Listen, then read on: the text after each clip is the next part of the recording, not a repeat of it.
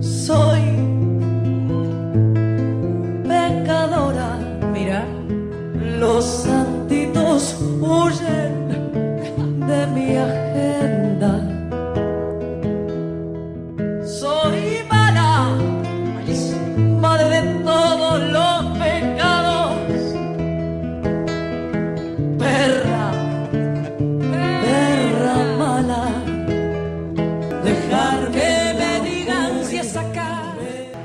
partir de este momento, Ivana Silva, y Estela Fraquelli, seremos pecadoras de alma. Porque no doy, no damos marcha atrás.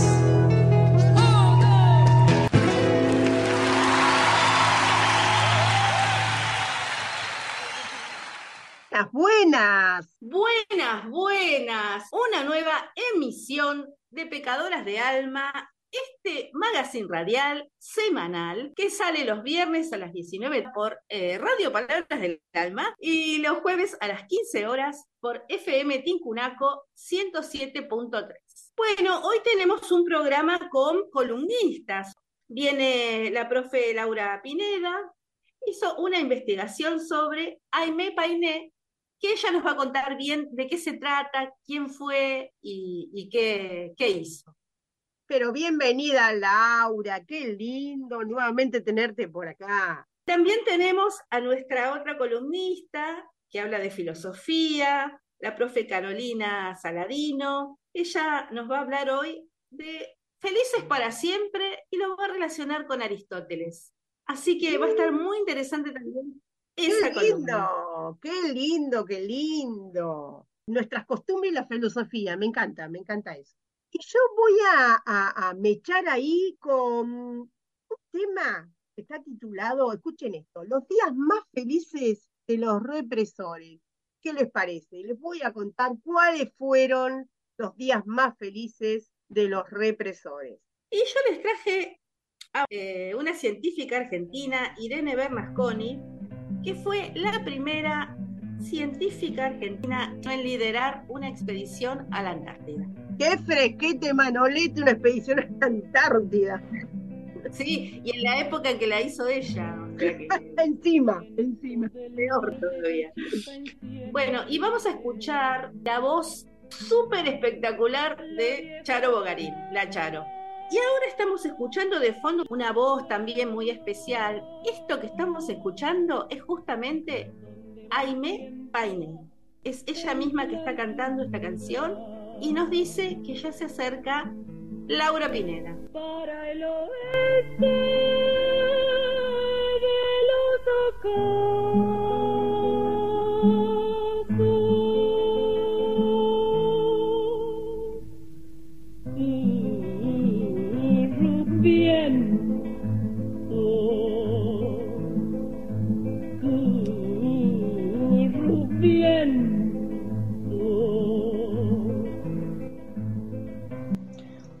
buenas tardes queridas pecadoras. Un gusto estar nuevamente con ustedes. Muchas gracias por la invitación.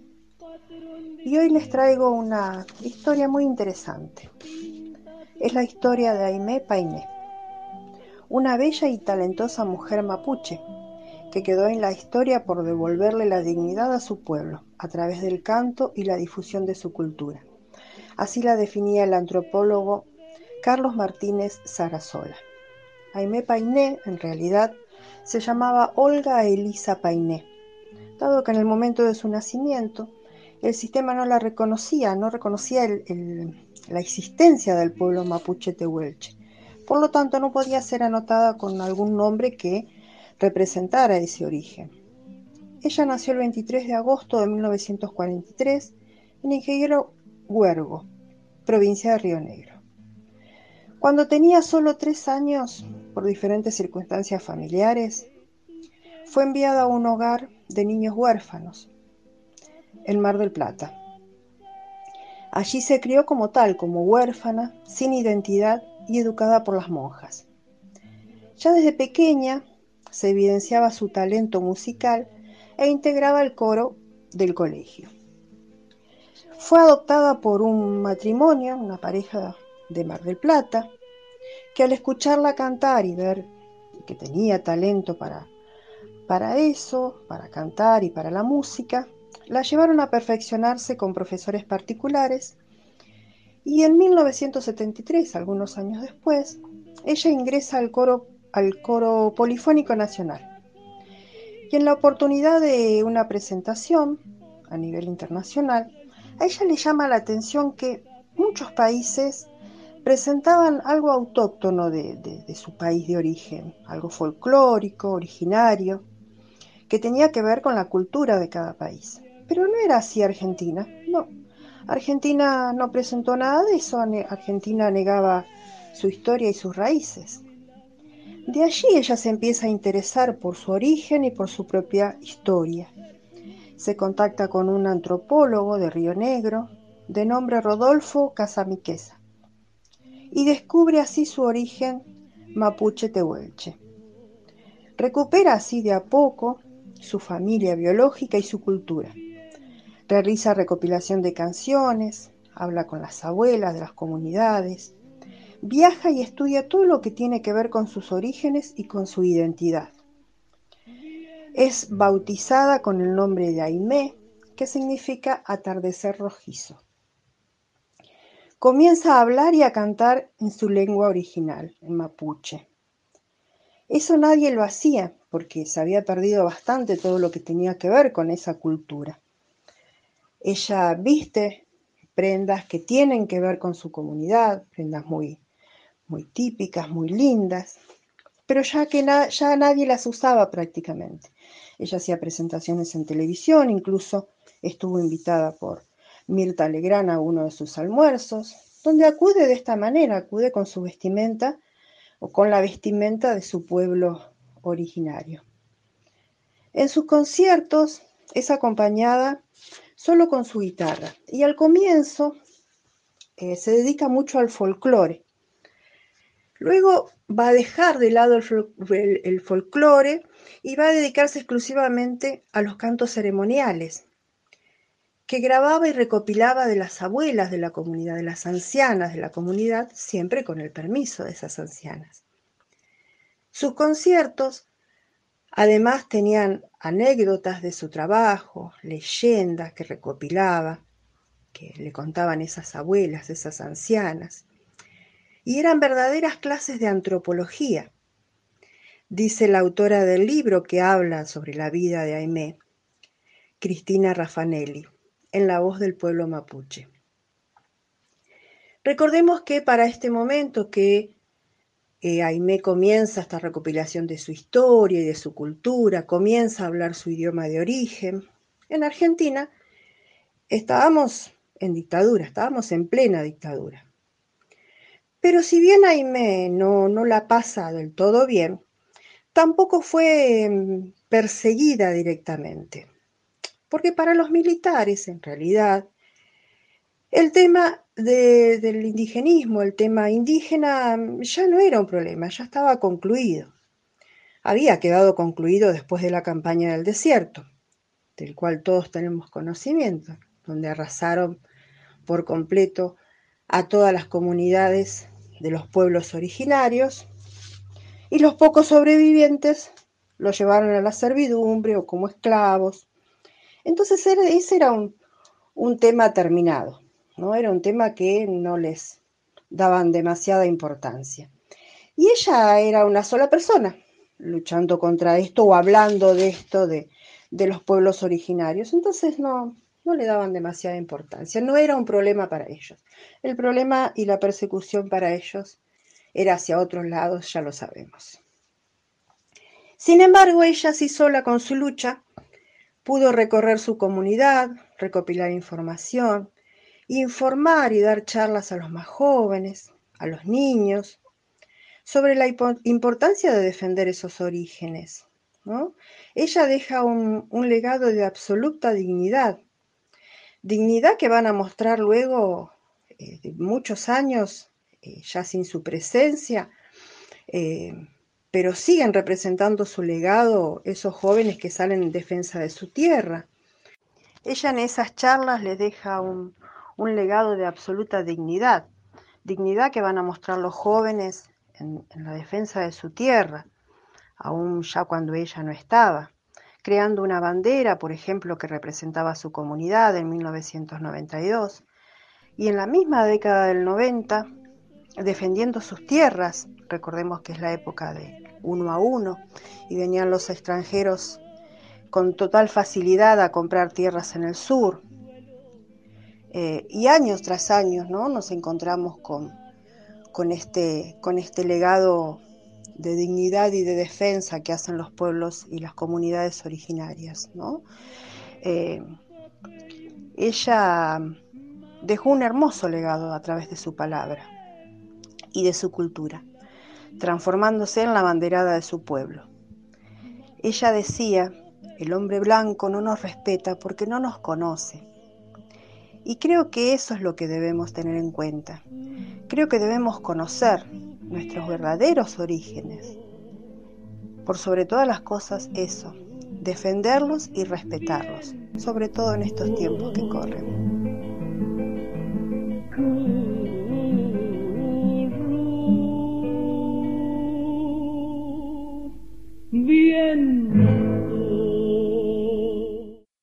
Qué, qué interesante, Laura, todo lo que nos contaste.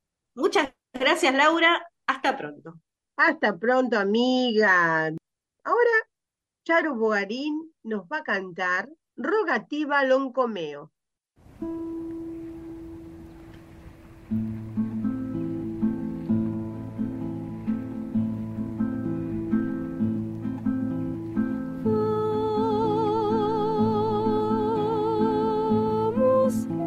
Mi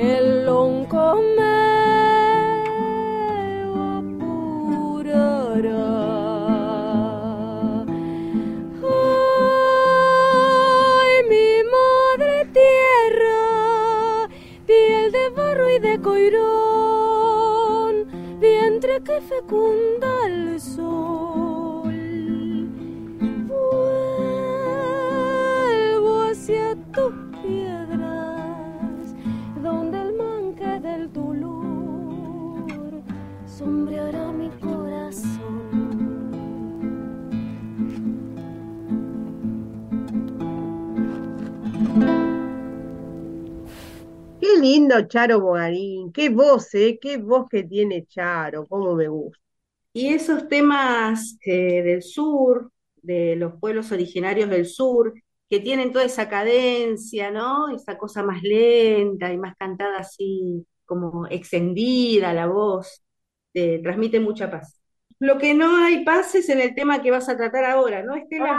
Ay, sí, sí, sí, no, no tenemos pase. ¿eh? Les voy a contar. Pareciera ser que a principios de los 80, la Armada Argentina ordenó el traslado del Jorge Tigre Acosta, Alfredo Astiz y otros dos represores de la ESMA. ¿Qué nombre es eso, no? Los nombro y me da un... Oh, por favor. Eh, los enviaron a Sudáfrica para esconderlos en medio de las denuncias internacionales por sus crímenes. Y durante su estadía en ese país de la apartheid, las eh, Fuerzas Armadas sudafricanas implementaron un nuevo método para eliminar a prisioneros de grupos disidentes. Y saben que eran los vuelos de la muerte. Una mecánica de aniquilamiento idéntica a la que se había usado en la ESMA. Amparados por una alianza militar entre ambos países, los marinos se reciclaron al otro lado del océano hasta que la prensa los descubrió. En Sudáfrica pasé los días más felices de mi vida, dijo una vez así. Y hay algo de lo que Jorge Acosta se arrepiente. Desde fines de 1976, Acosta, un capitán de corbeta que se hace llamar el Tigre, Dirige el centro clandestino de detención que funciona en la Escuela de Mecánica de la Armada, lo que es la ESMA, uno de los mayores campos de exterminio de la dictadura militar argentina.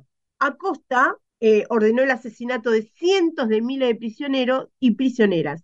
Imposible saber cuántos exactamente, porque son arrojados al mar desde aviones en vuelos nocturnos. Pero Acosta también mantuvo con vida a unas pocas víctimas que fueron liberados en los últimos meses. Y eso es algo de lo que está arrepentido. Andaba súper rayado en esa época, recordaba una sobreviviente de la ESMA, Amalia Larralde. Treinta años después, en un juicio en el que Acosta y otros represores serán condenados a cadena perpetua por asesinatos, secuestros, torturas y robos. Estaba sintiendo solo, como largado por los mandos que lo habían soltado por dejar gente viva. Decían que habían construido un monstruo imposible de controlar. Daba órdenes y contraórdenes, sus propios eh, hombres se quejaban. Y desde 1977, Acosta puso en práctica lo que denominó un proceso de recuperación de decenas de detenidos, un experimento que, bajo el pretexto de convertirlos ideológicamente y eliminar la subversión de sus conciencias, los obligó a trabajar para el proyecto político del almirante Emilio Macera. No sé si recuerdan ustedes que Macera quería presentar un partido eh, político para 1983. Macera se dice... ser presidente. Exactamente. Y se dice que él admiraba a Perón y quería ser como Perón, porque ¿cómo hacía para manejar las masas? Y ese era el, el trabajo que el Tigre Acosta estaba haciendo. Buscaba a los presos peronistas para que le escribieran el proyecto a Macera para que le saliera igual que Perón. Hay que estar muy enfermo, ¿no? Para eso pero bueno. Em, eh, bueno, eh, Macera, que era el jefe de la Armada y aparte miembro de la Junta Militar, hasta 1978, cuando se retiró con la fantasía, ¿no? De esto que dijimos, de lanzarse como candidato presidencial. El poder de Acosta, un oficial sin demasiadas luces ni méritos militares, a quien el propio Macera describirá décadas más tarde como un loco irracional con una bomba atómica en la cabeza. Emanó siempre de su relación sin intermediarios con el almirante, con la veña de Macera. Él se sintió protegido como para mantener un staff de prisioneros vivos bajo sus órdenes, según él mismo los bautizó. Pero Macera ya no conducía la Armada y la ESMA, y, y la ESMA se convirtió en uno de los principales blancos de las denuncias internacionales contra la dictadura.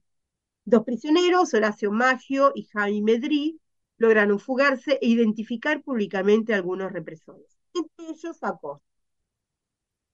La Comisión Interamericana de Derechos Humanos acababa de anunciar una visita de inspección a la Argentina y los veedores apuntaban a la ESMA como prioridad. Desde el exilio, las víctimas liberadas empezaron a organizarse para escrachar a los victimarios. El, círculo se cerraba sobre Acosta porque ya tenía demasiada visibilidad. Eh, una no, no eh, relata, ¿no? Adriana Marcus. Una noche nos dijo que ellos se habían equivocado, que tendrían que habernos matado a todos, porque nosotros éramos tan hijos de puta que seguro que íbamos a acusarlos en un Nuremberg. Eh, eso fue lo, de, recordó Adriana Marcus en el juicio del 2010. Pero dijo que él ya tenía armada su estrategia, que nadie lo iba a encontrar porque iba a estar en Sudáfrica. ¿Y qué pasó en Sudáfrica? Allá a fines de los 70, un país donde gobierna un régimen de segregación racial que mantiene una relación militar estratégica con la dictadura argentina, los crímenes del apartheid contra la población negra aislaron a Sudáfrica en los foros internacionales. Para no transformarse en paria, el régimen sudafricano se acercó a las dictaduras de Sudamérica en busca de aliados eh, occidentales identificados con la causa anticomunista y sin pruritos sobre los derechos humanos. Desde el golpe de Estado en 1976, las Fuerzas Armadas Argentinas cortejan a Sudáfrica, en especial a través de la Armada, impulsora de un proyecto para crear la Organización del Tratado Atlántico Sur, OTAS, una alianza eh, hemisférica análoga a la OTAN, Estados Unidos y Europa. Además de Brasil, Uruguay y tal vez Chile, la Armada Argentina quiere sumar a Sudáfrica a un frente naval común contra la penetración soviética en el Atlántico Sur.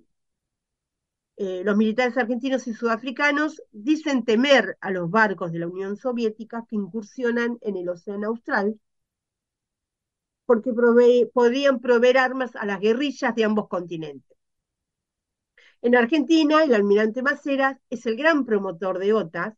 Hacia 1979 el proyecto promete cooperación, camaradería y negocios por varios años entre la Armada Argentina y la Sudáfrica. Así fue que el éxodo de oficiales de la ESMA eh, no solo se reduce a costa. Un día a mediados del 79, un, el guardia lleva a un prisionero al Dorado, un salón donde el grupo de, de tareas suele planificar sus operativos. Ahí en el Dorado lo esperan la esposa y los hijos del contraalmirante Rubén Chamorro, director de la ESMA, oficial muy cercano a Macera, por encima de Acosta en la estructura represiva.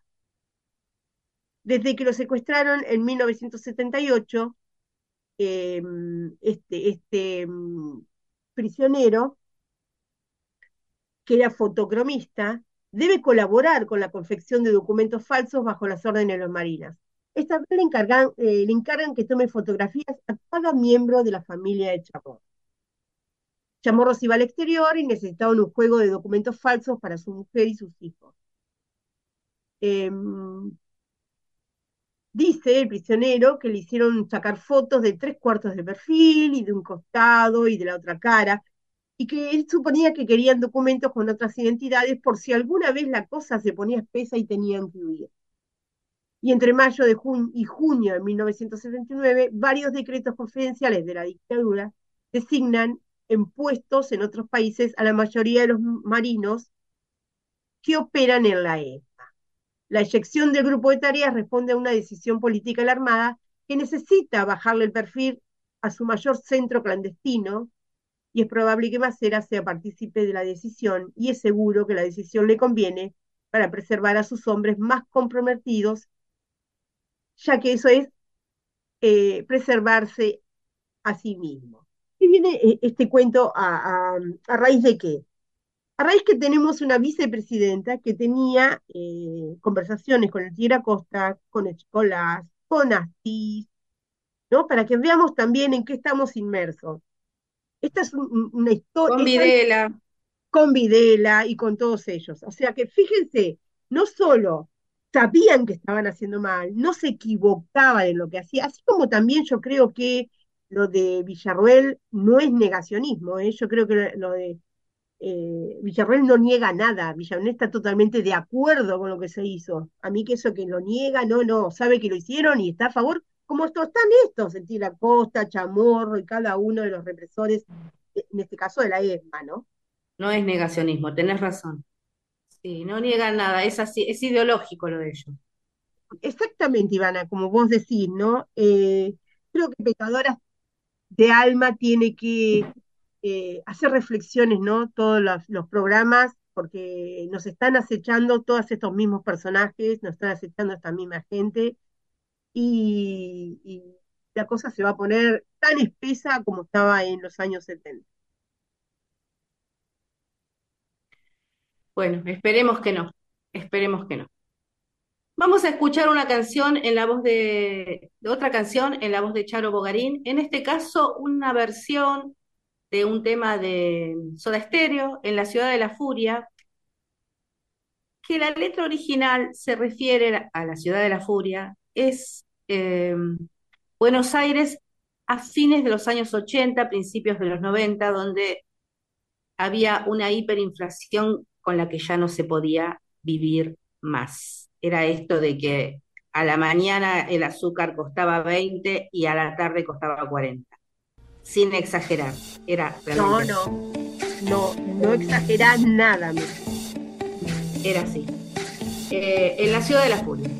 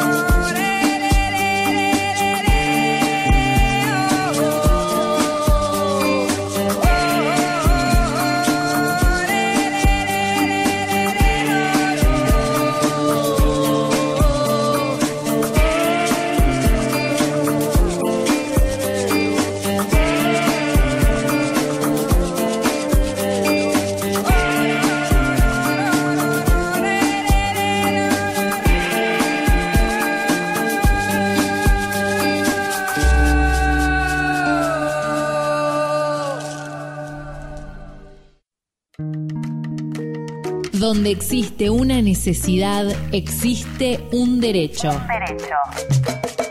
Pecadoras de alma. ¿Quién nos quita lo bailado? Bueno, y estamos en comunicación telefónica con la profesora Carolina Saladino, que ella nos habla de filosofía, relaciona la filosofía y los, el pensamiento de, de los grandes filósofos con lo que nos pasa cotidianamente.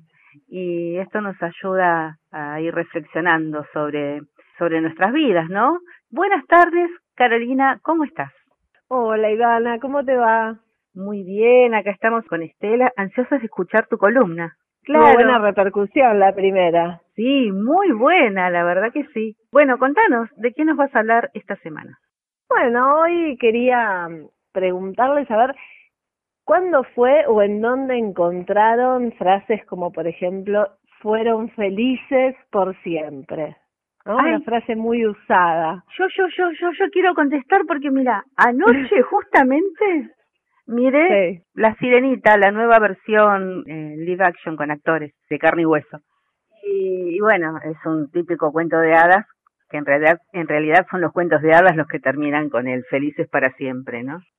¿Y cómo es este felices para siempre que, que nos venden todos los días, ¿no? Este no, que... que es muy ideal y, y, y a nosotras en nuestra vida cotidiana, ¿no? En la, más que nada a las mujeres más grandes.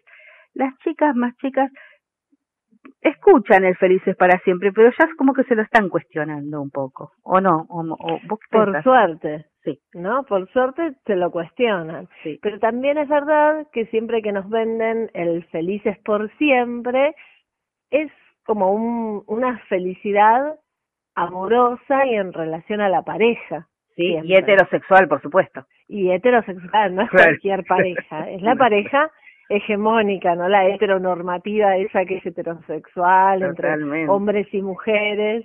Y a veces la felicidad no viene por ese lado, ¿no? A veces Mm. la felicidad viene por otros lugares.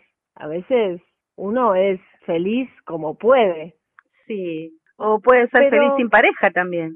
Puede ser feliz sin pareja, claro. Eso, eso proponía mm, Aristóteles en la antigüedad, propone un modelo de felicidad, ¿no? Él dice que mm, la felicidad para él es una buena vida, el vivir bien.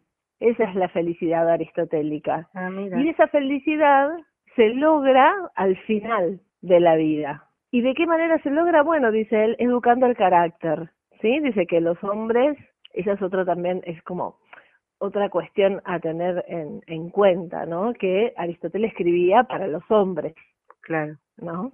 Literalmente. O sea, los, hombres, los hombres son virtuosos, dice Aristóteles, no tienen virtudes y esas virtudes se educan y entonces, este, a medida que va pasando el tiempo, las vamos educando, esa educación de la virtud colabora en nuestro carácter y va generando un buen carácter para que uno pueda tener una buena vida, una vida feliz. Mm. Entonces, este, él empieza a hacer como un cuestionamiento, ¿no? En, en la ética Nicómaco leemos en los primeros capítulos que él empieza a hacer como una investigación, porque él dice que toda nuestra vida está estructurada en base a medios para un fin, ¿no? Siempre que hacemos una acción, la hacemos, la hacemos para algo, dice Aristóteles. Y esta cadena de acciones termina siempre en la felicidad. ¿no? Por ejemplo, no sé, si uno dice, bueno, yo eh, quiero estudiar para tener una carrera, para poder trabajar de lo que me gusta y para poder ganar dinero y así, y para ser feliz. Claro. Y entonces voy a tener una vida feliz. Y si uno se pregunta, ¿para qué quieres ser feliz? Algo ridículo, ¿no? O sea, ¿para qué vamos a querer ser felices? Porque Es el fin Lo en sí único que mismo la queremos- felicidad. Claro, lo único que queremos en esta vida es ser felices. Entonces, este, bueno, él empieza a averiguar qué es esta felicidad o en qué consiste la felicidad para los seres humanos. Y se da cuenta que algunos dicen que esta felicidad es el dinero, otros dicen que la felicidad es el placer y otros dicen que la felicidad es el reconocimiento público y algunos pocos consideran que la felicidad tiene que ver con el conocimiento, ¿no? con el saber. Entonces Aristóteles empieza a analizar la situación y piensa, ¿no? Que si el dinero es la felicidad, entonces todas las personas que tienen dinero deberían ser felices.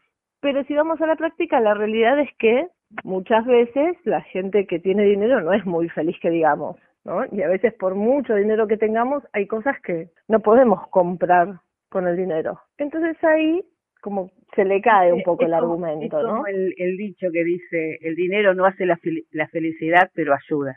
Ayuda, ayuda, claro, sí. Aristóteles va a reconocer esa ayuda del dinero y va a decir, bueno, pero en la pobreza extrema tampoco podemos ser felices, ¿no? O sea, tenemos que tener como algunos bienes materiales mínimos, porque si no tenemos dónde dormir, no tenemos que comer. Y ahora Y le entonces- llamaríamos a eso necesidades básicas satisfechas. Necesidades básicas satisfechas, sí. En la austeridad extrema, dice Aristóteles, no se puede ser feliz, ¿no? Como que algo así como desromantizar la pobreza un poco, ¿no? También. Sí, también. Después, por otro lado, estaba esta teoría de que los placeres, ay, perdón, eran lo que nos hacían felices. Pero Aristóteles va a decir, ¿de- ¿en qué nos diferenciamos los hombres de los animales? En el razonamiento, ¿no? Y lo que nos iguala a los animales es el placer. Si hay algo que compartimos con los animales, es el placer. Entonces, él dice, aquello que me iguala a los animales no puede ser lo que genere mi felicidad porque no puede ser que algo tan bajo me dé mi felicidad. Hay algo ahí del goce que no, no puede ser que sea la felicidad, dice Aristóteles. Por otro lado, el goce extremo, o sea, el placer en, en todo su apogeo, digamos, tampoco sería lo mejor que me puede pasar, dice Aristóteles, porque si yo vivo una vida de excesos, no, no voy a ser muy feliz por más que me cause mucho placer en el momento Claro. porque al otro día voy a estar sufriendo. Sí. Entonces parece que por el placer tampoco va. Sigue investigando y se encuentra con esto del reconocimiento público, ¿no? Si hay algo que los seres humanos nos, nos satisface de alguna manera es que nos reconozcan públicamente, ¿no? Quedar como perpetrados en la historia. Eso para los seres humanos es algo que provoca placer o que provoca algo así como la felicidad. Pero ese- Aristóteles dice que esto no tampoco sería porque el reconocimiento público depende siempre de un tercero que me reconozca. Sí, igual parece que no da mucho resultado eso, porque hay unos cuantos de estas figuras jóvenes, ya sean cantantes, actores o actrices, que como que necesitan cada tanto encerrarse para dejar de gozar del, del placer que puede significar el reconocimiento público, porque se sienten agobiados con esto, ¿no? Claro, es muy agotador vivir y exponerse todo el tiempo como agotador en sí mismo. Entonces parece que tampoco iba por ese lado. Entonces, en definitiva, le quedan este cuarto grupo, ¿sí? Sí. Que parece que decía que el conocimiento y el saber era la eudaimonía. Pero antes de analizar eso, Aristóteles se da cuenta que, si bien en el dinero no, no estaba la felicidad, la eudaimonía, él dice que algo de bienes materiales hay que tener para ser feliz. Claro. Y con el reconocimiento público y el placer, como que analiza lo mismo, ¿no? Dice, no, tampoco puedo ser feliz sin ningún tipo de placer. Y tampoco puedo ser feliz si nadie me, si no se lo puedo contar a nadie. Sí. Entonces, ahí él se da cuenta que hay algo del, del justo medio, ¿no? Que se tiene que dar para la felicidad. No, no puede haber excesos para que uno sea feliz. Mm. La felicidad se tiene que dar como en el justo medio, ¿sí? En la mesotez, va a decir Aristóteles. Pero bueno, sigue analizando y le queda este cuarto grupo de personas donde dice que la eudaimonía es conocimiento y saber, ¿no? La felicidad es conocimiento y saber. Y Aristóteles razona de la siguiente manera y dice, bueno, a ver, los hombres que tienen saber por lo general tienen un conocimiento, no saben sobre algo. Y ese conocimiento les permite realizar un quehacer en la sociedad. Nadie sabe algo para sí mismo, dice Aristóteles. Si uno sabe algo, generalmente eso que sabe lo replica Es para compartir. en la, claro. so- Claro, en la sociedad. Entonces el hombre o el ser humano, en tanto ser humano, debe tener un saber que lo haga ser humano. Y si nosotros nos preguntamos qué es lo que todos los seres humanos tenemos y qué nos diferencia de los demás seres vivos, y bueno, entonces ahí volveríamos a caer en esta respuesta de la razón, ¿no? Entonces, si lo propio del ser humano es razonar, dice Aristóteles, la felicidad tiene que tener que ver con esta razón. No puede ir aislada de eso que es la finalidad del hombre. Entonces, Aristóteles ahí no está hablando de una razón teorética, no de una razón de pensamiento, sino que está hablando de una razón de ser. Esa razón de ser hombre es un hacer bien las acciones de los hombres. Aristóteles no está hablando de otra cosa que no es la ética. O sea, está hablando de la ética en sí misma, de ese saber hacer bien las acciones, comportarse para el bien. ¿Y cómo se logra esto? Bueno, esto según él se logra educando al etos, educando el carácter, dice él. ¿Y cómo educamos el carácter? Bueno, en la mesotez, buscando siempre el justo medio de las acciones, ¿no? Él va a decir que las acciones siempre oscilan entre dos vicios, una falta y un exceso. Y en el medio de esa falta y ese exceso yace la acción correcta. Por ejemplo, si pensamos en la valentía, que sería una virtud, que sería una buena acción, en los extremos, digamos, de la valentía tendríamos la osadía y la cobardía. Cobardía es la falta total de valentía y la osadía es como el exceso total de valentía, ¿no? Es, bueno, entonces Aristóteles por medio del justo medio, por medio de la mesotez, podemos lograr saber cuál es el punto justo para ser valientes y no caer ni en la cobardía ni en la osadía. Y así desarrolla 12 virtudes más o menos. Y así nos va dando la pauta, digamos, para lograr la felicidad. Sería como buscar un equilibrio. Buscar un equilibrio en cada acción. Bueno, yo coincido bastante con eso, ¿eh? ¿eh? Pero para, para lograr ese equilibrio hay que tener la cabeza como muy clara. Primero, es saber cuáles son los extremos de cada situación. Después, para poder elegir, llegar a, ese equilibrio, que no, no debe ser tan fácil. Claro, por eso por eso él sostiene que eso no puede ir alejado de la razón. Claro. La razón es la que guía todo esto para poder encontrar el punto medio y la acción correcta. Entonces, para ser felices para siempre, tenemos, según Aristóteles, que encontrar el equilibrio, el punto medio. Bien, Ese me voy un rato con el príncipe y después busco otra cosa No tenía nada que ver con el príncipe, no tenía nada que ver con el príncipe, con la princesa, no había ningún sapo en el medio, nada, nada. La vida no sé por qué. Claro, Claro que sí, no la íbamos a encontrar nunca por ahí. Por eso, por eso no hemos sido felices. claro, claro, claro. Bueno, que es, es, redundante decir, ¿no? Y por ahí hasta hasta absurdo decir que, que es muy interesante esto, pero de verdad es muy interesante porque nos deja pensando en cómo por ahí manejamos nuestras vidas, en si estamos de acuerdo o no con lo que piensa Aristóteles y en por qué estamos de acuerdo o por qué no estamos de acuerdo, ¿no?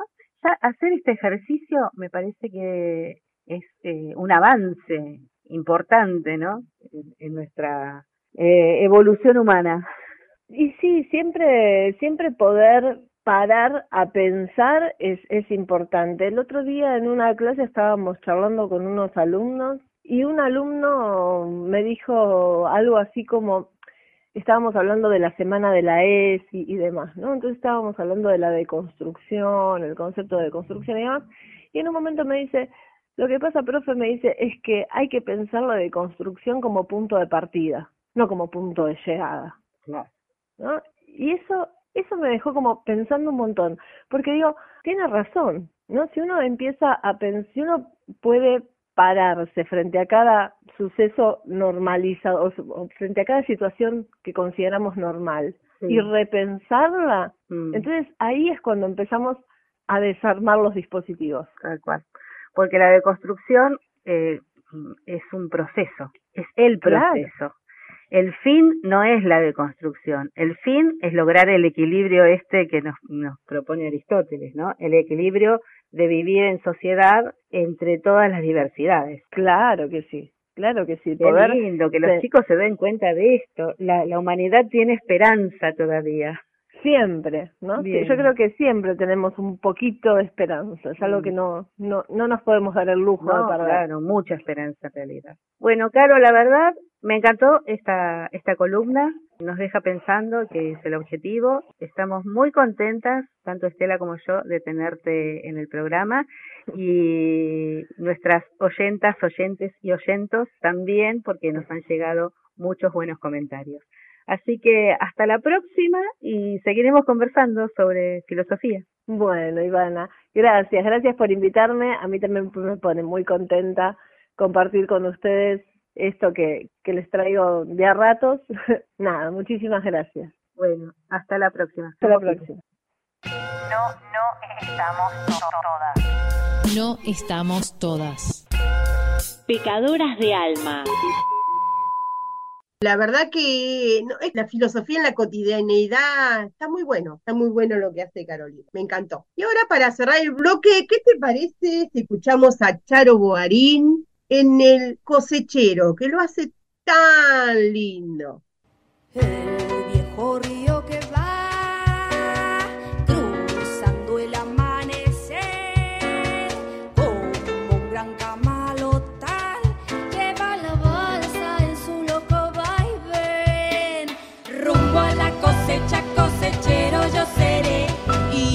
copos blancos mi esperanza cantaré.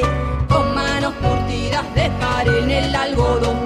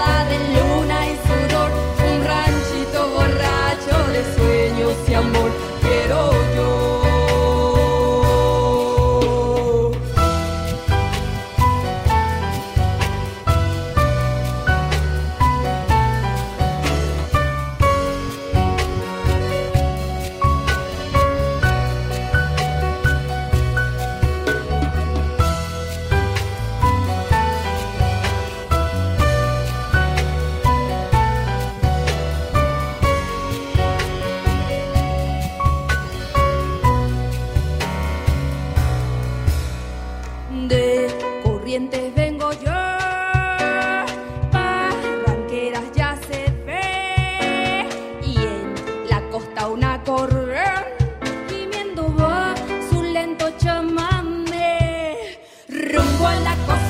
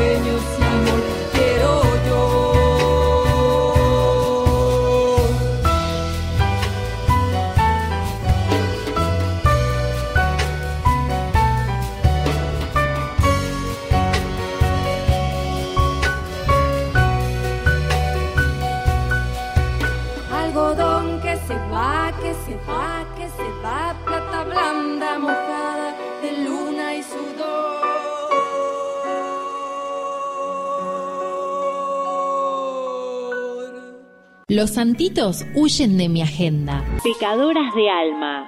Bueno, hoy, le- hoy les traigo a Irene Bernasconi, que fue una muy reconocida bióloga marina, bióloga marina argentina, que se especializó en la investigación sobre equinodermos.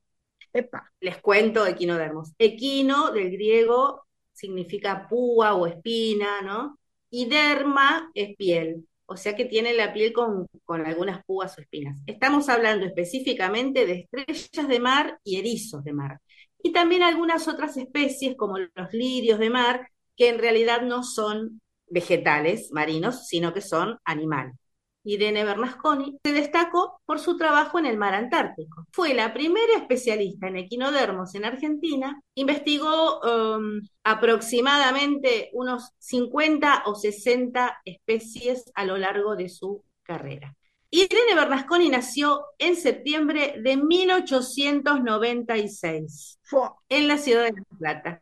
En el 18, o sea, apenas tenía unos 20 años, se recibió de profesora en ciencias naturales y empezó a trabajar en escuelas secundarias y terciarias, una adelantada de su época, ¿no? Y también trabajó en el Museo Argentino de Ciencias Naturales. Después de llevar a cabo muchas expediciones científicas por la costa argentina, llegó hasta Tierra del Fuego. Hacía estas expediciones y luego iba a Europa a, re- a- a recabar información en los museos del mundo para comparar con lo que ella iba encontrando. Se convirtió en la, en la primera mujer argentina en liderar una expedición a la Antártida con el objetivo de explorar la biodiversidad del continente en la parte del Polo Sur. Ella fue junto con otras tres científicas que fueron María Adela Caría, que era bacterióloga, Elena Martínez Fontes, que era bióloga, y Carmen Pujals, que era especialista en algas. Y en 1968, cuando Irene Bernasconi tenía 72 años,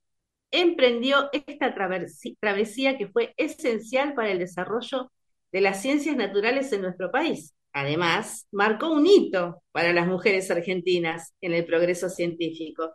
La misión que cumplieron estas, estas cuatro mujeres tenía por propósito recolectar flora y fauna de la zona, por eso había especialistas en diferentes áreas, y así pudieron recorrer en bote mil kilómetros y juntaron unos dos mil especímenes de equinodermos. Eh, algunos de ellos jamás habían sido vistos hasta ese momento. También recolectaron cientos de muestras de vida vegetal y animal. Antes de ponerse a explorar, Bernasconi y sus colegas, junto con los 12 hombres que las acompañaron, debieron dedicar algo de su tiempo para adecuar la base donde iban a instalarse. Les, les habían asignado la base Melchior, pero sus instalaciones estaban clausuradas desde hacía casi 10 años. O sea que eso estaba en un estado calamitoso. Pese a los riesgos que suponía hacer ese viaje en esa época, en las fines de los años 60, las mujeres aseguraron en su momento a la prensa que las entrevistó, lo hemos deseado toda la vida. Esto es lo que queríamos hacer, no nos vamos a perder esta oportunidad. El equipo de buceo realizó 47 inmersiones, algunas hasta 73 metros de profundidad. Piensen que los equipos de esa época eran, los equipos de buceo eran bastante primitivos, ¿no? Claro, qué Eh, miedo, 73 metros con esos equipos. En aguas heladas, además. Ay, sí, el traje ni neopren existía. Y saber. olvídate que te iban a asistir en un centro médico si, si te pasaba algo, porque en la Antártida en esa época no había casi nada. Sí, no. Bueno, muy corajudas, ¿no? Además, 72 años tenía ella, imagínate. Las otras también, ¿eh? Yo vi las fotos, eran bastante mayores. Bueno, como, como homenaje a estas científicas, el Servicio de Hidrografía Naval decidió rebautizar puntos geográficos de la Antártida Argentina eh, con sus nombres. Entonces, hay una Ensenada eh, Pujals, hay un Cabo Caría, un Cabo Fontes y una Ensenada Bernasconi. Y me pareció muy bueno esto, ¿no? Una, una Ah. muy buena medida, recor- recordarlas con sus, con sus nombres. Irene Bernasconi falleció en julio del 89. Feliz de haber realizado esa travesía. Bueno, Estelita, viste que se nos fue otra vez el programa. Ah, esto de que se va y que se va, ¿eh? Es terrible. Volvé, volvé, programa, no te vayas. ¿A dónde te fuiste? Nos vamos a ir escuchando la bellísima voz de Charo Bogarín con su versión de antiguo dueño de las flechas, que algunos la llaman Indio Toba. De las Es flechas. hermosa, hermosa. Me encanta esa Sí. canción. Cantada por Charo Guarín. Escúchanla, no se la pierdan. Bueno, la semana que viene. Hasta la semana que viene.